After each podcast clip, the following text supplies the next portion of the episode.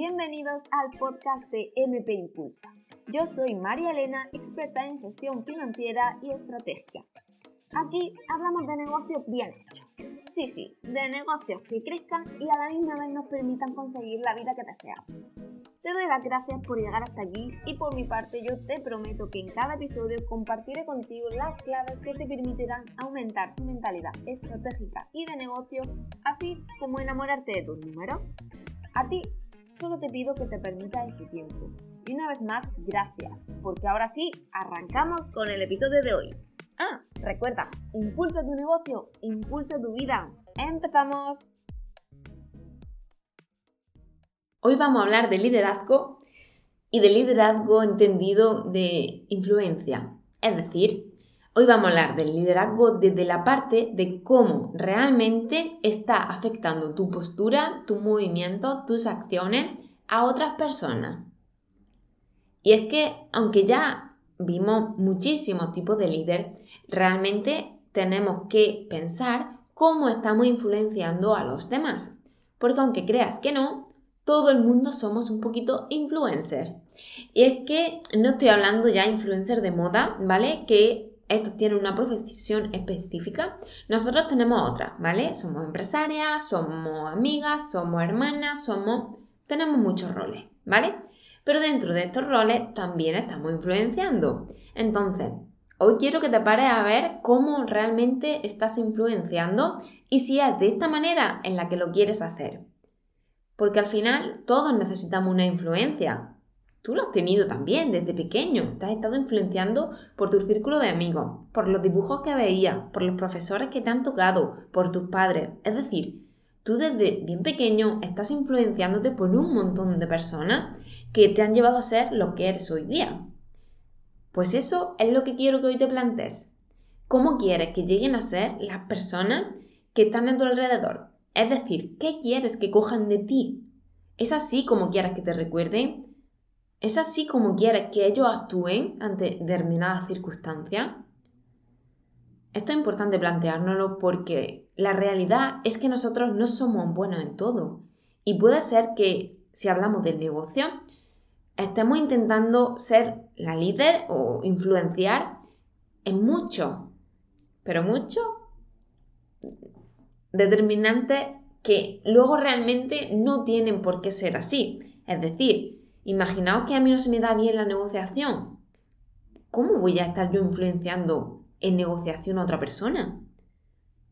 Imaginaos que a mí no se me da bien la comunicación. ¿Cómo voy a estar yo liderando la comunicación? No puedo hacerlo. De hecho, tú por ser la empresaria de tu negocio o por ser la CEO o como lo quieras llamar, no tienes por qué influir en todos los ámbitos del negocio. De hecho, no deberías, porque es que hay personas muchísimo mejor que tú en ciertos temas que lo hacen mucho mejor y por tanto todo el mundo tendría mejores resultados. Ahí es donde yo quiero llegar.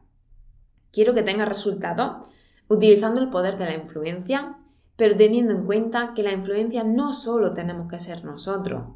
Ojo, porque si nosotros somos buenísimos en algo y es algo que tenemos que fomentar hasta la saciedad, adelante, ole tú. Al final, de eso se trata, de las cosas buenas expandirlas y las que no somos buenas, dejarnos nosotros mismos influenciar por otras personas que nos hagan mejorar, que nos hagan ser mejor personas, que nos hagan sentirnos mejor, que sintamos que estamos avanzando.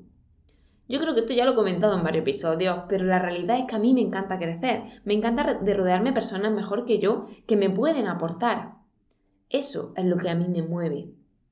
Por eso a mí la gente me pregunta que por qué tantas líneas de negocio, que por qué tantos ámbitos, porque a mí me gusta, yo vibro, vibro con eso, vibro con las personas que me hacen avanzar, que me hacen crecer, que realmente me permiten ver más progresión dentro de mi carrera personal y profesional.